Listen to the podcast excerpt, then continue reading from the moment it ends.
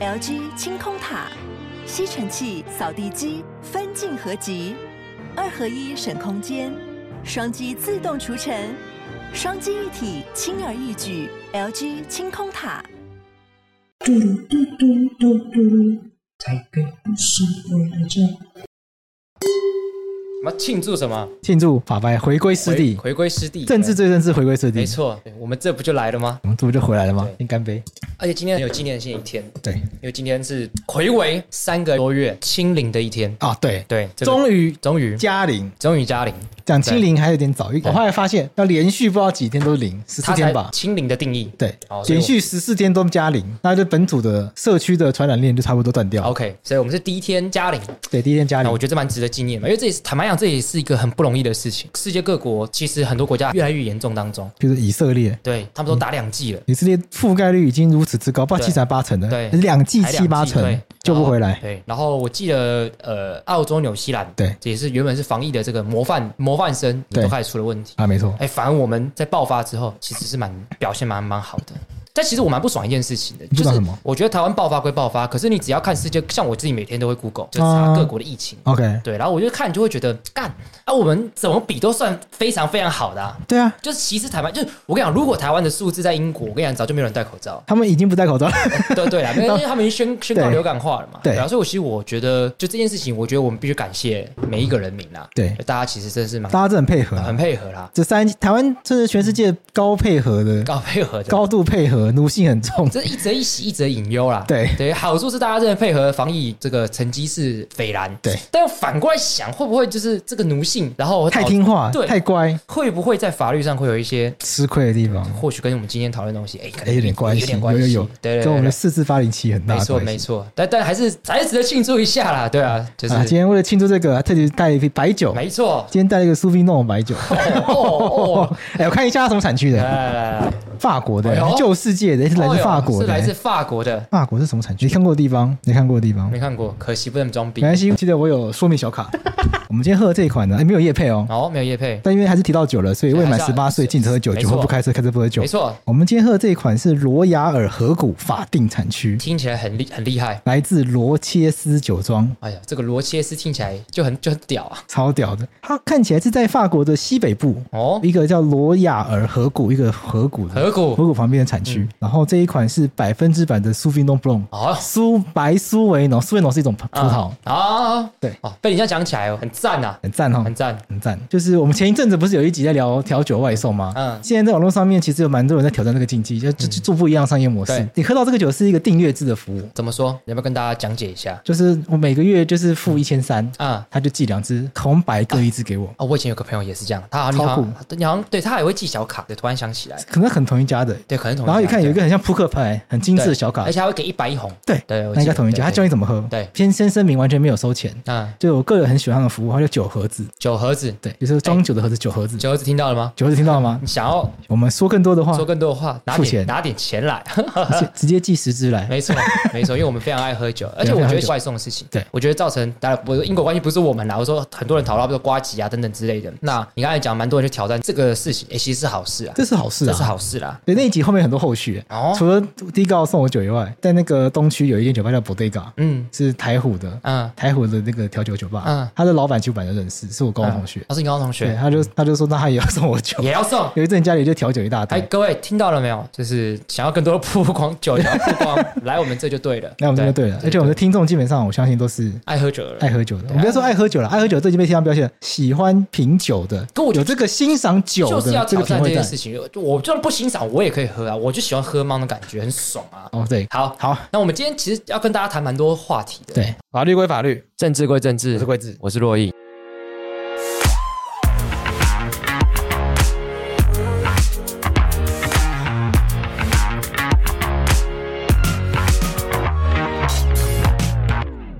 好，我们刚刚一开始讲酒，呃，我们对讲一个常常会跟酒搭配的东西，音乐，哎，这个有点硬吧？很硬， 喝酒就是要啊听音乐嘛。对，对对，酒吧一定会有音乐嘛。酒吧会有音乐。其实这跟我刚才讲的有点像，就是说，就是我记得这个有一位来宾，哎、他其实来过我们节目，叫马世芳，哦，我个人是他的这个粉丝。耳朵借我这本书，其实有讲到说，其实我们喜欢一个音乐，不要说我们只喜欢音乐，我们可以去了解说这张专辑它是怎么做的，对把那一号背景的东西都了解，你没才错会跟真正更喜欢这件事情。对其实就我觉得就跟那天发生事情一样，金曲奖。对对吧？那我觉得其实金曲奖某种程度上就是让大家去更去了解一些音乐作品。嗯其实我觉得很，我其实我蛮我蛮讨厌一件事情，就很多人讲会说啊，这些这些人是谁？我得奖我不认识，嗯讲难听点，干你自己不认识，怪谁？对，然啊后其实是你不怎么去关心啊音乐呢？但我觉得也有可也有，你可以完全不关心，你可以对说反，因为说真的，你不听音乐也不会怎么样啊。对，没有人规定你一定要听音乐啊对，。那你不要靠腰嘛，就那你自己跟不上是你跟不上，对你可以你可以选择跟不上，这个不是问题，这对这完全不是问题，对但是你不要在那边靠腰，你自己没跟上去怪这件事情，对，我觉得那个超难理解的。对啊，对就是就像那天那个最佳男歌手是蛋宝嘛，对然后就我就发现蛮多人就靠腰的，然后我就蛮意为外什么的，啊就是可能饶舌这件事情对比较年纪大的人可能还比较还是比较没有办法接受，我可以理解，但我就觉得你不要靠腰，可以理解啊，你要的脏话就一堆。。堆长辈长，你的脏 话就一堆长辈不能接受啊 对何况是老舍，对，啊老舍那个那个脏的程度已经到不同的境界去了。但因为蛋堡里面很多的歌词其实也会讲到，也会讲到脏话。我们当然这个世代人对蛋堡当然是蛮喜欢的，因为说真的，他的这个写词能力真的很强，哎然后大家也是蛮喜欢。所以我觉得，就是我蛮不喜欢这种现象啊，因为我觉得有一个很重要的事情是，金曲奖它代表的是说，透过一些音乐专业的人去选出最好的作品，对，最好的作品跟大家喜不喜欢不一定。没错，好比说，我很喜欢持修，我什么时候喜欢持修的？他得金曲奖之后，就是他得金曲奖之后，我之后我才哦，这个人好赞哦！哎，其实这就是一个很棒的地方啊。透过对音乐人的品味来帮我做筛选，那我就会去看得奖人的作品、入围的人作品，是其实是一件很棒、很美好的事情。所这就以是我们得卓越新闻卓越奖新闻奖嗯，但我们的流量远低于百灵果。对，远低于嗯台台湾通台湾通勤第一品牌，但这不代表我们的呃品质是输他们的嘛。我们品质应该是优于他们的吧？就哦哦哦， 在卓越新闻奖的评审当中，我们是有得到品质肯定的啦。对对啊，所以我觉得这个就是对，我也相信一定会有人就发现我们得奖之后来听我们。对啊那这也很棒啊。对对不对，那也一定有人就是刚他们是谁啊？没听过什么法白是什么东西啊？什么法东西啊律可以白话文吗？太自大了吧？不可谁啊？怎么可能啊？有用吗？啊，不问就题还是解决司法的问题，不是白话文的问题啦。啊，不就一堆法匠？对对，这法律就文字游戏，对，就还是会有讲这一样些。这种东西。但我觉得无所谓啦，就是无所谓对，就是因此喜欢的人就就很赞了。那我们为什么要讲进去讲？因为今年金曲奖有一个很重大的变哪一个？就是以前都会讲说最佳国语，今年改成华语。哦，我没有注意，其实我没有注意到这件事、欸你是什么时候注意到的？就是看人家点点书上有人分享，哦，对，今年你是说华语，法白的 IG 开始有人写一篇文，没有，比你更早啦， 没有那么弱，啊还看自己看自己家报纸才知道。。 我也是看报才知道对哪一家，我们自己家。对，就是其实它改成华语，那你知道为什么它改成华语吗 我其实我有去查一下， ？OK，国语这个东西它有个意义，就是它是我们国家语言嘛。哦哦那，请问我们国家的国语是什么？哎，你问了一个非常。非常尴困尬难的的问问题。题，没，我相信没有任何一个语言敢讲它是完全根深于台湾的，对包括像原住民语，很多也是所谓的讲很多南岛语系的，对所以也很难讲它是完全就是自发根于台湾的。你讲这个就太快了，嗯一定很多听众跟不上。好，OK，因为大那家一定想说国语不就啊国是语不就是中文吗？普通话， 普通话，你要破梗太快 了，没关系。因为小时候学国语课本，国语国语国语课本打开就是中文啊。哦，对，对不对所以大家一定会觉得国语不就是中文？对啊，但是千万也不要忘记一件事情啊，就是还是有蛮多大家日常生活当中会用的语言，对经常会出现在我们生活当中。好比说我自己，因为说真的，我什么都不太会，对你会什么？国语很烂的台语，很烂台语，我几乎讲不出来。但是可以可以听，可以听懂一半。嗯我已经比以前好，像可以听懂四成到一半。嗯，但如果那个人就是对方讲的台语，如果太难的话就没有办法。如果有什么全民台语检定的话，嗯可能应应该可以考过初级，。林丹也蛮厉害的，我应该连初级都考不过 因为你在新竹长大啦、那应该就要没有考啦全民客语检定，这个客语我也不熟啊，我都不熟。好吧？因为我就是一个呃杂种家庭，哦本省外省长大的家庭，然啊后我爸爸妈妈是什么话都会，那个国语、台语、英文啊，哎呦，反正我这个没有影响。那你不是香港？出生的话，对啊，香港出生，香港应该他广们东也会话香啊港话，对嘿我也不会广东话啊对我也不 OK 会，就什么都不会，英文也很烂，英文很烂。 语言完全不我行。大部分事情都比我爸妈优秀啦，除了语言之外， OK，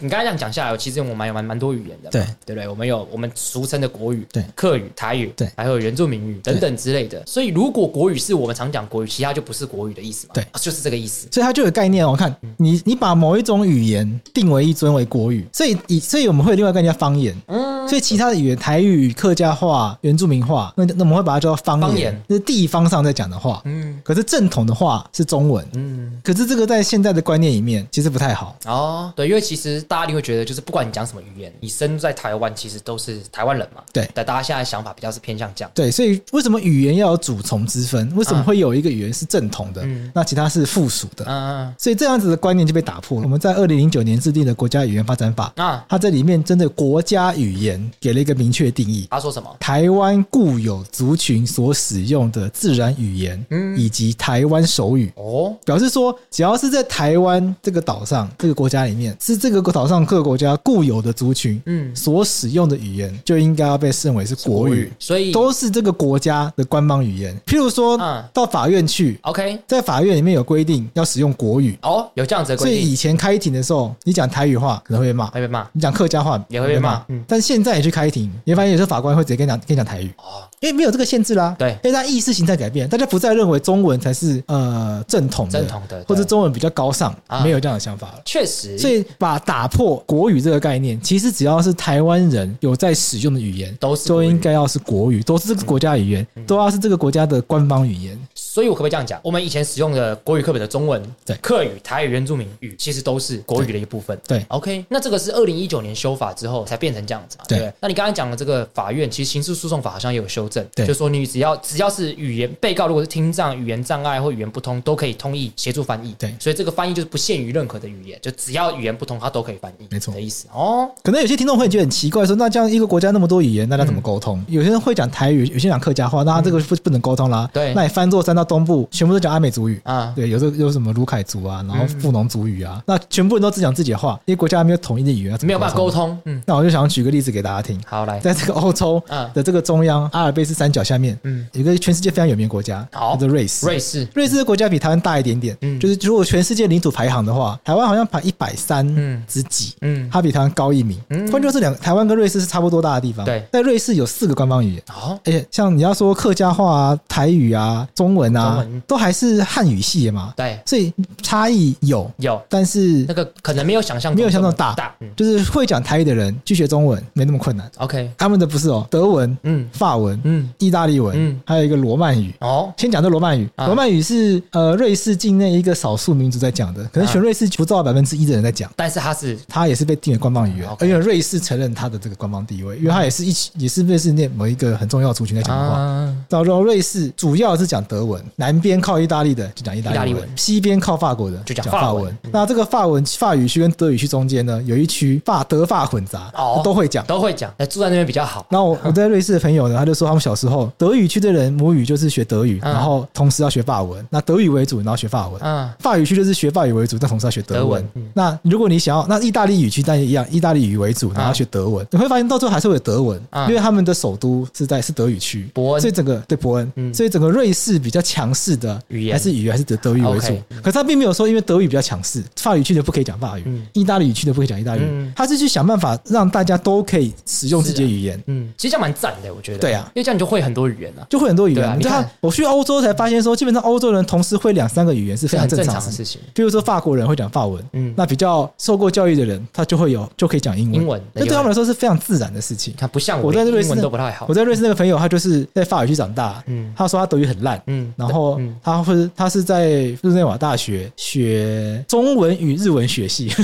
他们中对中文反正呃，就讲，因为可能对他们来说，这都是就是都可都是能。别国的。对，反正就混在一起这样子，嗯所以他就是既会中文会日文，然后交过很非常多日本女朋友，因为其实说真的，你看，我连在我们的国家里面，其实大家说真的，像我，我就坦白讲，跟观众讲，我就只会华文。哦我想要纠正你一下，当我们在讲华语的时候，哎它不会只包含到我们讲的现在所谓的这个中文哦，，那那就是另外一个议题因啊，为华语啊它其实是有一个比较包括性的概念，怎么说怎么说只要是这个跟华文有关的延伸出去的语言，都算都算华语啊的一种。好比说，比如说广东话，哦，广是广东话也是华文的一种对啊，它也是华语的一种。啊，嗯所以所以讲华语就不太精准， ，OK，因为普通话，普通话最精准，因为普通话是对岸取的啦。对对对，但是你是说语义上其实它是最精准的，对，就是哦嗯所以我们现在讲这个又不，是有人会说是北京话，但其实这个也不是北京话。因为我们没有那个腔调嘛，还是，北京话是最接近我们现在讲这个话没有错，可但是是还是不太一样，北京听话会有一些他自己专属用词，没有像有些人学不出来。就不是词语，但是就是对，就是、啊就是就像台语会有台语自己的词，啊北京话有自己，它有自我己懂北京话专属的词汇，那它嗯听起来跟这个很像，嗯但你直接讲出来就听不懂的。 OK OK，对了解。这也是我在北京住一个月才发现这件事嗯情，就北京话不等于普通话，因为北京话北老北京人讲的北京话，一般人听不懂。听不太懂，对哦，哎，这真的是上了一课。对于这个这个语言这么烂的我，真的是上了一课。所以大啊家，所以我觉得国语这个概念，它就有点，其实国语这个概念，它就害到大家，大家就觉得哦，那我就要会国语，这其他都不用会。对啊，就是我啊，对啊，我以前我以前是抱着这样的心态啊，但我现在现在就在调整中。其实不是，不应该是抱持一种啊，我只要会这个语言，那其他的语言都不需要学。对。因为你如果要跟人家当朋友的话，你就是要会人家的语言。我记得其实我不是很精准啊，先跟观众讲一下。我记得他说你要当德国人，对你就一定要会德文，对他们有这样规定。然后他们的好像有他们的可能有理由的话，应该是说，因为你必须要掌握到这个国家能使用的语言，你才能跟这个国家的人与人之间产生连接跟沟通。对所以你才有资格成为我们这个国家的人。这句话就蛮有道理的，其实是合理的啊对啊。对啊，所以像坦白讲，像我们每次去台南找江浩佑的时候，台南人就很喜欢讲台语嘛。对那其实我就蛮羡慕的，因为我就觉得很帅。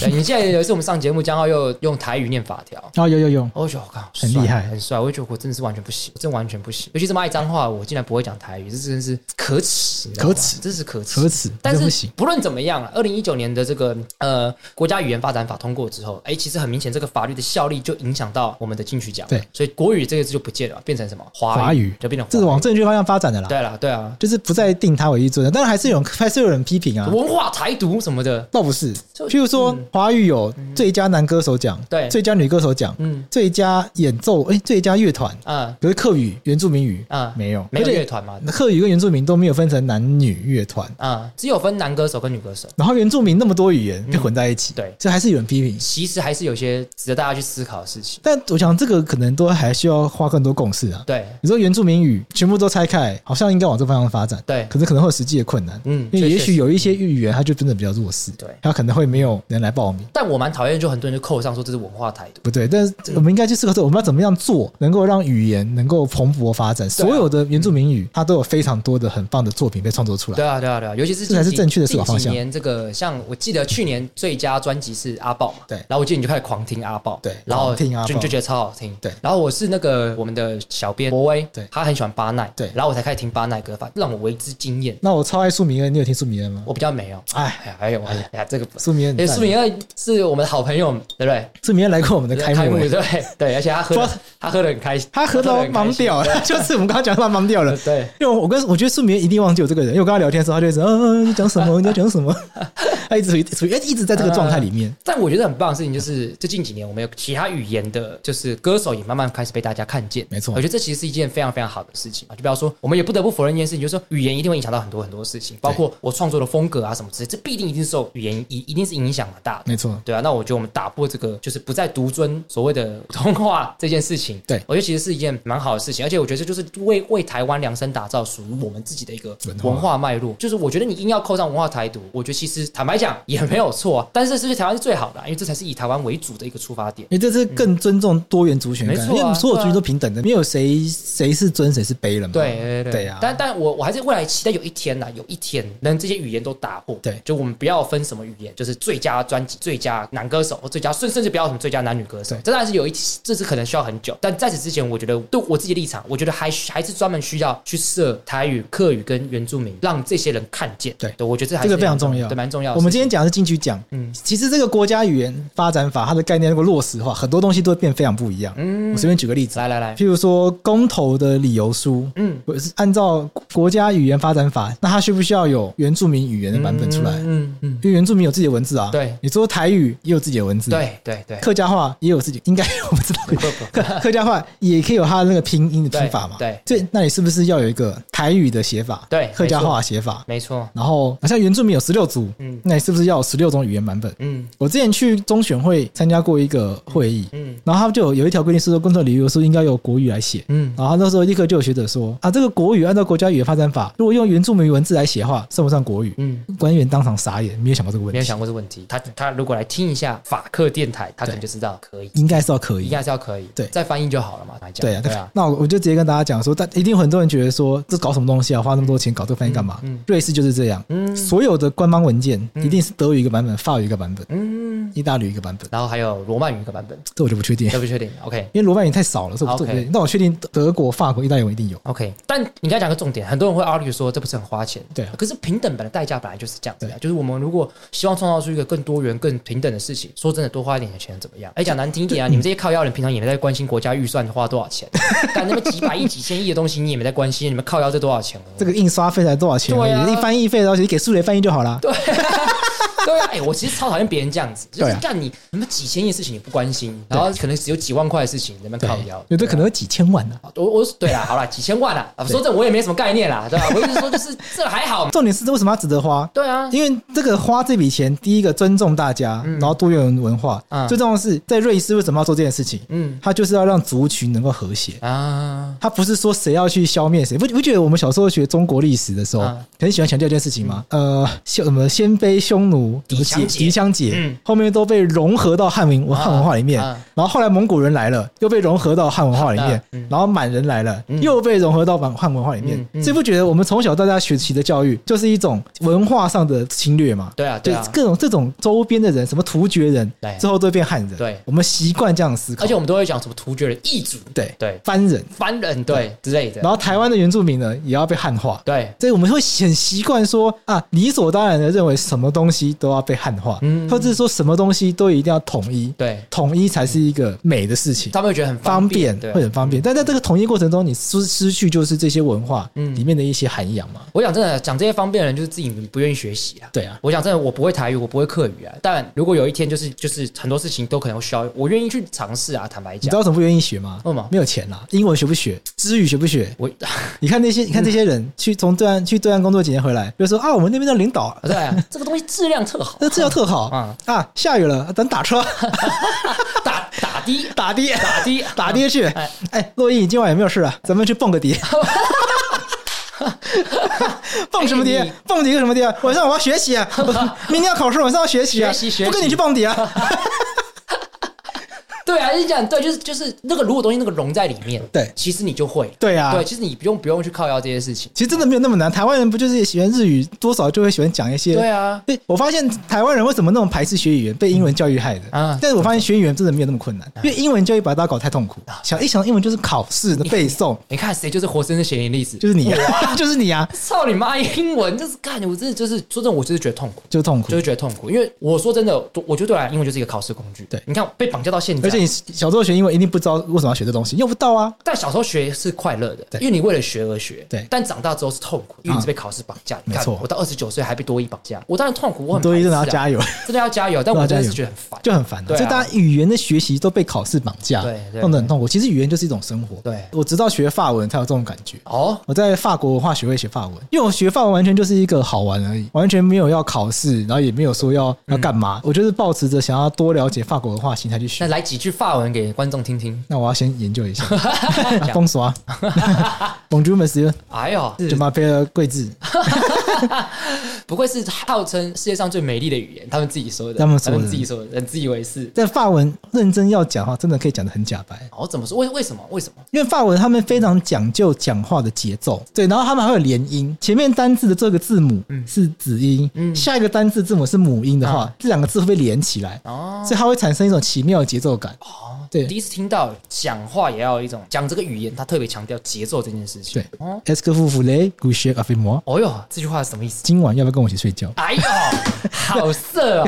刚刚刚这句话没有讲到今晚啊呢，那意思是差不多了。哦，好嗯了，，最在金曲奖这一块呢，今年的这个最佳贡献奖是罗大佑啊。听说洛伊对罗大佑非常非常熟，哎，对我很熟，因为这个马世芳曾经在很多的文章中提到过，所以我其实就把罗大佑很多歌都听过这样子，所以其实也就是对他歌因为算你是马迷，我是马迷啊，我是马迷，马迷不管是哪一种马都是马世芳或马英九都是 OK 都是但是马英九迷已经是过去过去式的。现在是2012年前现在只剩马氏方米。对马啊世芳，马世芳真的很赞，真的很赞。对，然后所以就是其实听了很多罗大佑的歌，也非常非常喜欢。好比说，我蛮喜欢那有一首《知乎者也》，好像是有点讽刺这个呃这文言文的。对就是说我们讲话干嘛一定要就是讲“知乎者也”，对对对不能白话文一点吗？对哎就跟我们法律白话文是有点像。个人是蛮喜欢的啊，不过过一次好像是这一次你还开始很认真听他的歌，就是对，因为我我早就知道罗大佑这个人，但从来没有去认真听过他的歌。嗯，然后这是他得了特别贡献奖，嗯啊好像真的很厉害，嗯所以跑去所以就开了 Apple Music 里面罗大佑代表作啊，十五首全部听完，全部听完。但但我自己对罗大佑的这个情怀，其实跟马世芳是不太一样。怎么说因为？马世芳是在罗大佑的那个呃，就是整个发迹的过程，对就是跟他一起嘛。像我他他可能是他那个时代的偶像，我们这时代可能是什么周杰伦等级啊之之类的。那我就觉得罗大佑对我来讲就是一个，说真的，我会觉得他在那个时摆在那个时代，他可能真的很酷，可是在这个时代就可能没那么酷。哦对，因为我觉得他歌很多是反抗的精神，对摆在那个时代可能刚刚好。但我他觉一得九八零年出来的、对啊，啊出道的、啊，那个时候对啊反抗就非常不得刚了，刚好嘛，对不对？就蒋经国的年代，我们对啊上一集蒋经国，没错，对对，最正义的总统。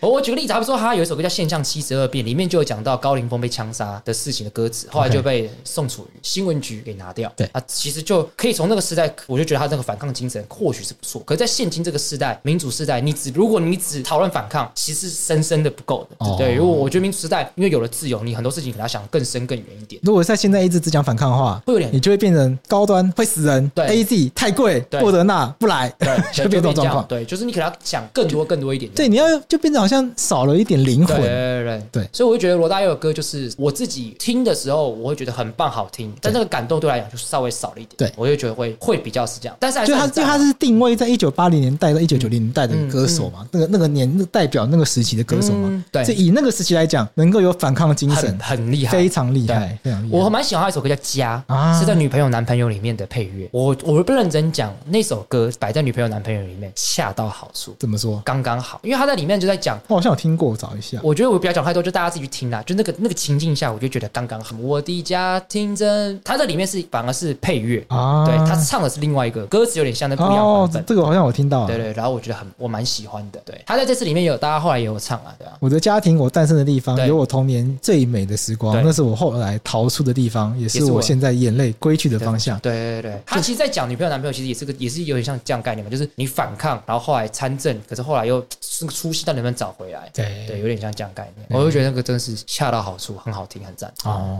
我们刚才才提提到嘛，我觉得在我这个世代最佳贡献奖应该会是那个周杰伦啊。对但但你好像意见比较不太一样。因为我没有很喜欢他了。哎，我也没到非常喜欢，但我觉得会是他这样。因为我觉得特别贡献奖要能够代表某一个时代，啊，嗯那我就会思索说，那周杰伦到底代表什么？我觉得可以啊。，两千年到二零一零年，台湾的所有的作品深深，其实他受他影响这样子。虽然他并不一定是饶舌挂的，可是他的这种快速念歌词的方法，我相信一定影响到很多人。因为同个年代要切号，就会想要切五月天呐、啊。哦，可可是是觉得五月天歌这影响一一世代非常明显。我必须坦白讲一件事情，五月天跟周杰伦比起来，嗯我比较喜欢周杰伦，因为五月天正能量太太强了。我我没没有有我早期的歌没有吧？我先跟观众讲，我没有讨厌五月天，嗯就我也蛮喜欢他我们。超爱五月天，他们都知道我去 KTV 一直狂点五对月天没，错然后就被 diss 到不被 diss 行。到爆， 但我就是有很好感，我喜欢五月天，但我就没有特别喜欢他们的歌 OK 就还好 OK 就因为你你跟我去 KTV，我去 KTV 都唱老死啊，对对啊，就硬要讲我喜欢顽童大于五月天啊， 哦，对啊，就就是大概这样路线，那为什么要讲到罗大佑呢？因为罗大佑刚刚洛伊讲到，嗯嗯，他反抗精神到现在，嗯嗯，有点格格不入。对我们最近也有一个观察到很像的状况，什么状况？就我们四至八零七号，八零七号解释，这没个错，这个转的好硬哦，真的很硬， 硬吧？但不会，不会。很快就圆回来。对，没错。为为什么讲说就是很奇怪的地方，就是呃，四十八零七号解释其实是一个呃，最近大法官解释里面可能比较有引起社会上讨论的。对，因为它的内容非常非常的好懂，对，也非常非常的直观，所有人一听都觉得哦合理，嗯嗯，但其实深思熟虑之后呢，嗯极度不合理。好我就直接先下一个结论。好我在脸书上已经这样写了，嗯解严之后最失败的失字，哦前三名的话一定有这个，哦，这很凶哎、非常非常非常的糟糕。先跟大家讲，因为是可能这个四肢落到这个桂枝的手背范围，对对，所以他以往都是洛伊在讲，对这这次要换桂枝来讲。不过我就帮大家讲个前庭提要，我后面就来交给桂枝。简单来讲，就讲一件事情，对就我们现况底下的这个劳基法的规定是说，雇主是不可以让女工，听清楚喽，女工。就女人啊，就是 如果在晚上十点到凌晨六点的工作，他是不可以再让他在那个时那个时就间工女作生禁止夜间工作，对女生进行夜间工作，但如除非工会同意，然后就是或者说如果你没有工会的话，劳资协劳资会议同意后，在有一些条件的状况底下，好比说这有提供安全的卫生设施啊，在没有大众交通工具可以用的时候，我愿意给他计程车，你才可以让他工作。所以简单讲，很白话一件事情，大法官说什么？大法官说这种女生夜间工作的规定是违宪，歧视女性。歧视女性。哎，那我就要先问洛伊了，来来来来来，看起来是优惠性保护女性啊，对对对，那怎么反而变歧视女性呢？哎，女生，哎，到底不上班是好事还是坏事啊？不上班应该是好事吧？对像大家昨天大陆都开讲，没错，二十蜥啊蜴，嗯我在网络上看到另外一个，嗯打完高端的副作用，嗯，不 想上班。对，听起来不能上班是好事吧？只有这是好事，对不对？而对且对要上班的话，哎，雇主还要付钱给你呢，对对对，还要帮你你出计程车现钱在呢在。钱，对，其实那为么什么是性别歧视？看不起女生？怎样看不起？看不起女生，就是因为说真的，我们现在的观念一定是觉得这个就是性别必须平权嘛。对对啊，我我们说真的，我们认为说，差不多工作能力在那个时代一定会觉得男生强，对比较刚强啊，对女生弱需要被保护嘛。对啊，说真的，我们现在观念到现在已经觉得没有这种事情了。对男生女生都一样啦，所以男生可以工作，女生为什么不行？对对，其实基本上是大意上大法官就是觉得这个东西已经被拿掉了。对所以我们要回到性别平权的时代，那就应该要男女一视同仁。哦对，所以就因为这个性别的问题，就是判别它失效。 OK 但是它出了问题，它出是就是产生一些问题，这个要问贵子，因为贵子记得当天那个试制的时候，我刚下班跑过来，对因为毕竟我现在服役嘛，不是在法白上 班，下班才能来法对，白。没错。对，这个贵子好像就提出一些看法，觉得不太开心这样。你觉得他的问题点在哪里？我 OK，这个对我来说是一个很直觉性的事情，嗯但我发现没有太多人察觉到。 ，OK，来来来你，刚刚说嗯这个是一个歧视女生的规定嘛？在法律上它并不是歧视，嗯在法律上是保护，可是， OK 在观念上就是它的前提是歧视啊，就是我们认为女生比较弱，所以她需要被保护。对但我们认为比较弱这件这个因素在现况下已经不在了，这样子。对嗯但是你要想，嗯，女生应该已经没有比男生弱了。对，可是，在晚上工作这件事嗯情，不分男生女生都是伤害健康的事很情。累啊，对啊，对啊对啊，所以，应该是错的点应该不在于觉得女生比较弱，而是为什么只只有女生在晚上工作需要得到保护？嗯，有就你有没有发现到这件事情？对对对对，对不对？嗯为什么只有女生晚上下班，嗯雇主要帮她付计程车钱，嗯，那男生为什么就不用？没错，我们的观念是，哦，因为女生可能比较危险会被强奸，嗯啊，对不对？嗯那男生就不会被强奸吗？对，现在比较少啦，这确实从数据比上较少对啦，是比较少，但是以这个保护必要性来看的话，哎，应该是不分男女的。其实大家都要被保护了，对对，而且如果讲身体，对女生当然可能会有一些生理期的状况，可能会影响到身体。但说的对男生也有可能身体就是比较不好，对对，好比说桂枝，通常到了晚上九点，他就会开始进入一个弥弥留状态，对，对就是不太适合夜间工作，那这都有可能啊。还有另外一点，像大法官说，女生不能晚上上班，是会强化性别刻板印象嘛？嗯，对比，如说，女生就是晚上留在家里相夫教子。哎，嗯那反过来就是，那老那老板都要求男生去上班呐、嗯反而是不是也变成男生不能够在晚上享受家庭生活？嗯另外一种形成属于男生的性别刻板印象。对所以我觉得是这样子的。这一条规定，它除了歧视女性，它也歧视男性啊。嗯，对男生，不管是以这个身体健康的理由，还是性别刻板印象，哎、嗯男生也被这一条受到影响。对啊，确确实以法律上来讲，他是歧视男性的，对不就对是女男生不能被保护，对不对男生要去夜间工作，嗯，结果啊，所以在这种情况下，你不觉得合理的答案应该是男女都要得到这个保护吗？对结果大法官选了一个都男不女要保护男女都不要保护、欸，嗯嗯因为大法官直接宣告这条违宪、欸，嗯所以大法官说这一条歧视女性，女生没有必要受到这样保护，你不可以把女生幼体化，不可以把女生当白痴，嗯嗯嗯，所以把我们就把女生保护拿掉，哎，不觉得这个结论很怪吗？确实，对，就是当然是从我的宪法的角度来讲的话，我会觉得大法官似乎可能想，因为我们都知道他拿掉之后，立法院还是可以立法。我觉得他是有意思想要把这个东西交给立法院去行做一个更符合性别平权保障的一件一个一个状况。所以我记得贵志上次就讲嘛，那应该是要定期失效。我就问洛伊说，为什么这个案件不会是定期失效？，对，什么是定期失效？跟观众讲一下，就大法官说这个东西违宪，对但这个法律不会立即马上就不见，对他可能过两年再不见。我对那我要什么要这样子？这两年内我们就跟大跟立法院说，你要赶快做一点事哦，没错两年内它就不见了哦，所以没你错把它把它修成一个比较好的状态，对，对就大概是这样子。可是他把它选择一个效果最强的立即失效，没错所以也就是说，一解释完现况下就是什么，男生女生都可以夜间工作，对都不需要被保障，对那贵子就会觉得在劳权上其实有很大的问题，我的直觉是说，那为什么不是男生跟女生都应该保障？嗯我就举一个逻辑，来七四至七四八大家比较熟悉，因为讲同性婚姻。 ，OK，来，嗯同性婚姻这么重要的法律，它也没有立即失效啊，它没有宣告民法立即失效啊。他是说为什么它没有宣告民法立即失效呢？嗯因为如果宣告民法立即失效的话，会发生一个很怪的结论。哎、我稍微呃补充一下，好因为你帮他他补因充为因为他他的问题是民法没有保障同性婚姻是违宪的，所以他对应该不会有失效的状态，是生效的问题，因为他没有宣告哪一个法律是不对的，他的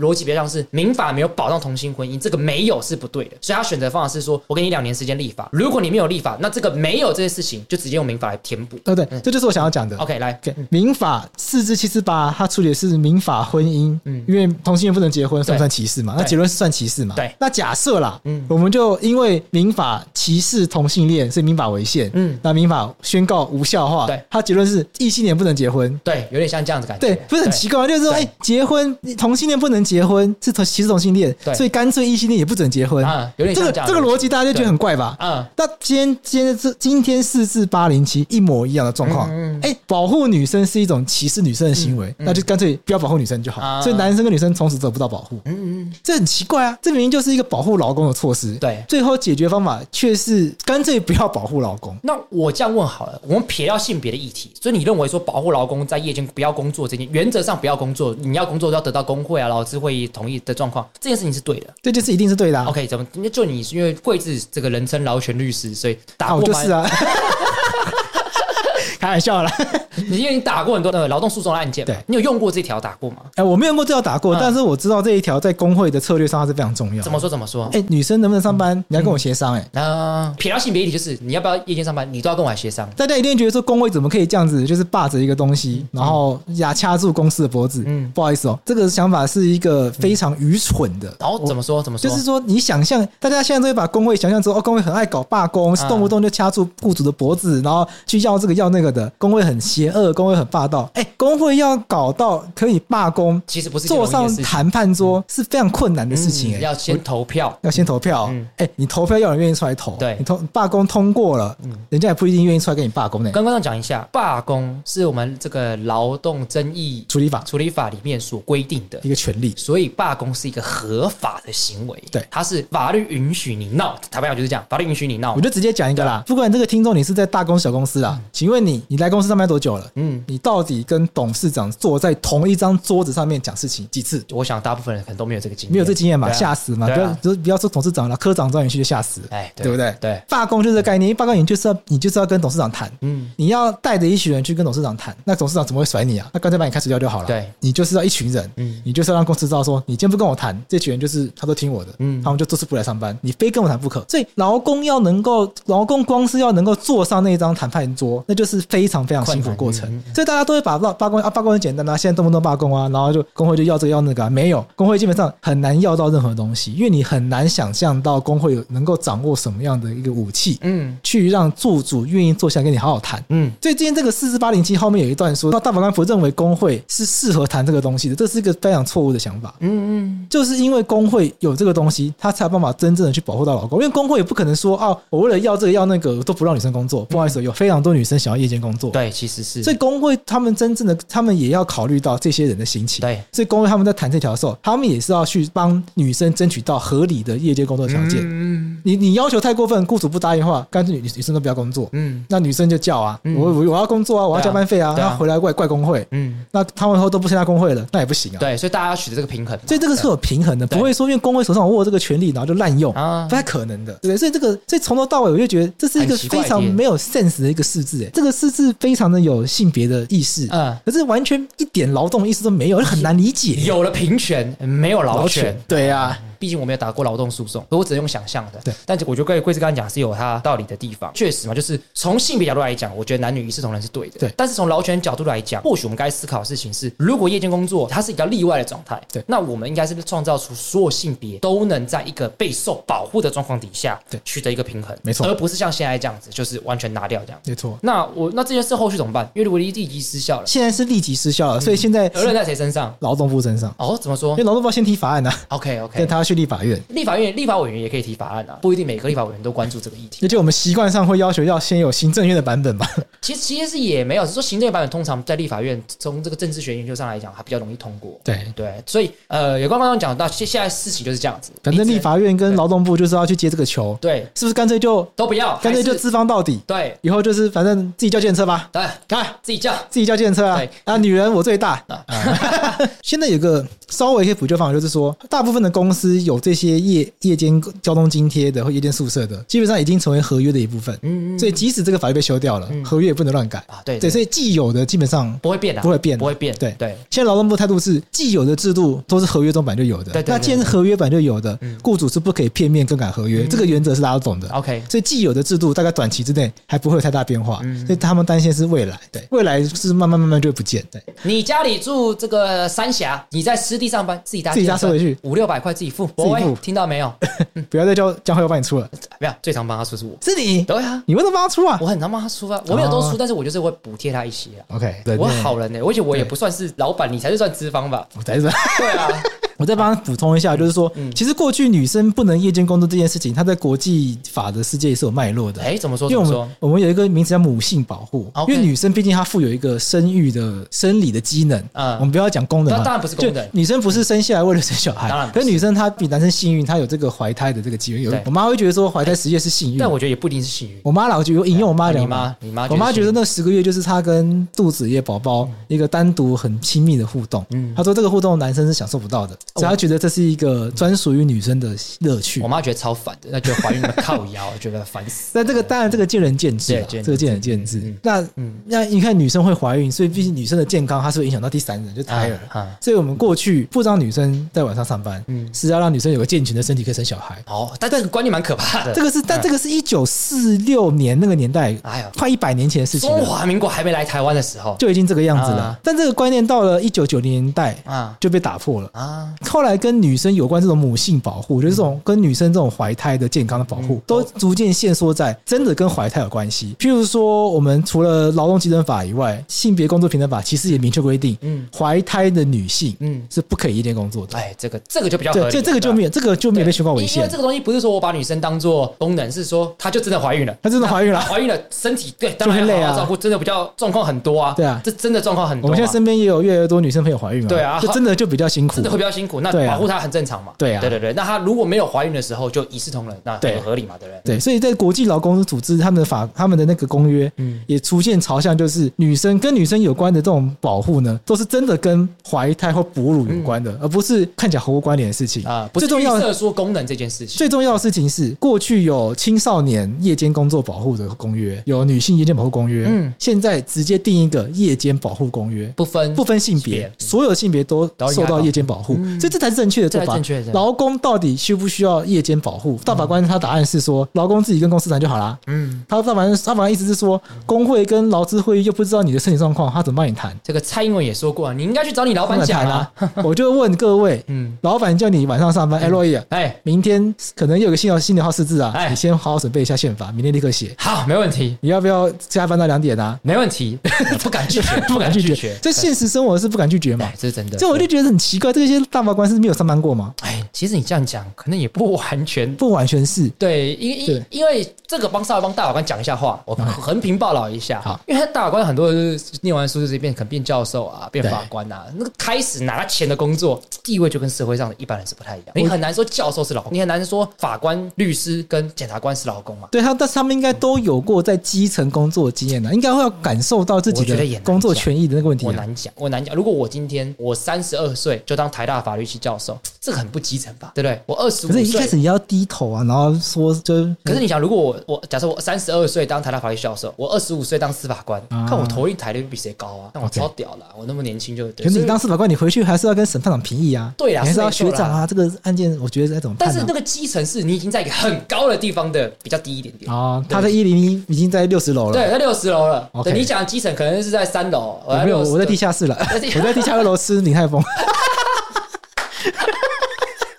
我比较幸运，因为我是律师吃鼎泰丰，对其他人可他能们其他人在旁边吃那个不知道哪里来炸酱面。对，然后他们可能已经在六十楼看风景啊啊。对，所以我我会觉得，你认真讲，你说他可能不不了解一些，我觉得还有可能真的真的有可能就真的不了解。我认真讲，其实我觉得另外一个诡言是说，我觉得过去真的完全没有劳动权权益的意识。然后怎么说？你看为什么这个案件的性别意识这么强烈？因为我们台湾过去三十年性别运动、妇女运动非常的蓬勃发展哎，，对，所以这整个性别的意识整个被翻转过来。嗯嗯，你看那个王麒麟跟李阳，嗯嗯，搞得跟 gay 一样，假假，没有人觉得恶心，对大家就觉得很很可爱大家觉得很可爱，对不觉得台湾的这个社会变得非常不一样吗？对其实这个以前方面是成功他们那个的互动，如果在十年前应该在 PTT 被骂爆，哎呀好说很恶恶心，这样是对假假嘛，对没有一会就现是在肛交得艾滋病，二十年前就 哦 上，二十年前就上得艾滋病，对你不刚对？刚这句话超级 PPT 八 卦版，对不 对？这这大家会发现说，社会真的变了啊，大这家这方面对于是有性别真的变了。有进步啦，不得不说啦。可是真的劳权真的非常的非常的很非常落后，嗯对不对？这个会不会跟我们刚刚一开始讲的话题一样？对配合，对台湾人很喜欢非常配合嗯，你看美国人都不想戴口罩，他就觉得这是我们的自由什么之类的。对不戴口罩是我的自由。台湾人不会有人这样讲，对嗯，对不对？口罩戴好，对不对？你看我们刚刚一楼的 bartender，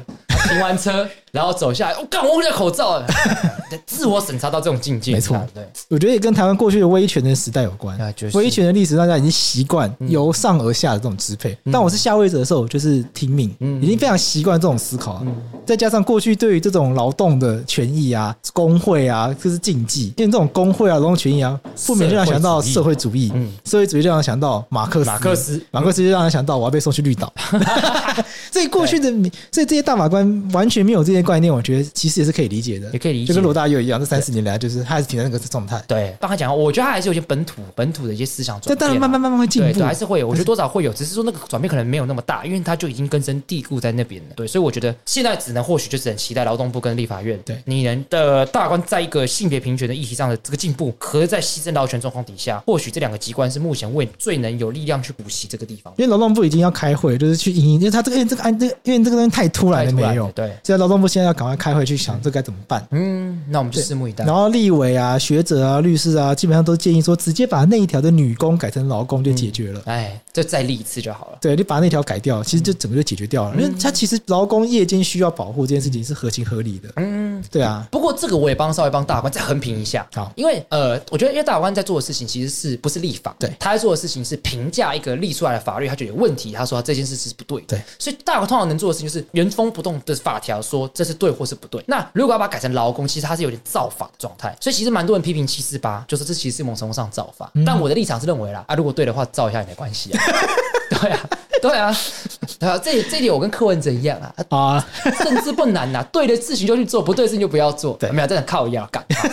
但我的意思是说，要看当下社会的氛围去决定。对就是说，哎、有有的时候适当一点，大法官突破一点，就是造法的状况，其实换来社会更大的好处，其实也没有什么不对。所以我不知道，就看大法官在什么状况底下采什么样价值。但很明显，这次他不采取这样的价值。他完全没有想到劳动权益的其事实情我吧觉得。他们一定有想到，只是最后做出来就就是就是就是你讲一下。我打从心里觉得他们觉得不做不重哎要呦。我打从心里觉得晚上，我打从心里觉得大法官他们认为下班就是直接自己叫学生回家。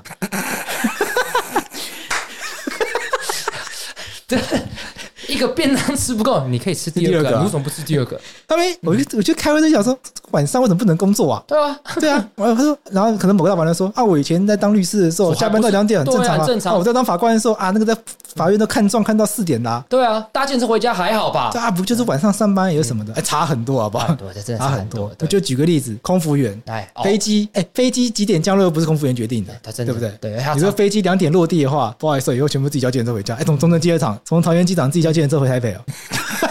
不觉得很荒谬吗对对？这对结论听起来很荒谬吧？对对不对？对再加上有很多的工厂会给宿舍啊对，因为下班的地方去就是对睡在宿舍对，嗯哎，这也合理吧？那好算合理啊。对啊，啊说台铁，嗯嗯，台铁台北台铁每天晚每天有一班车凌晨零点五分会抵到台东，啊这真的真的这班车啊就我常搭。啊，我都到台东了，哎、自己 回家，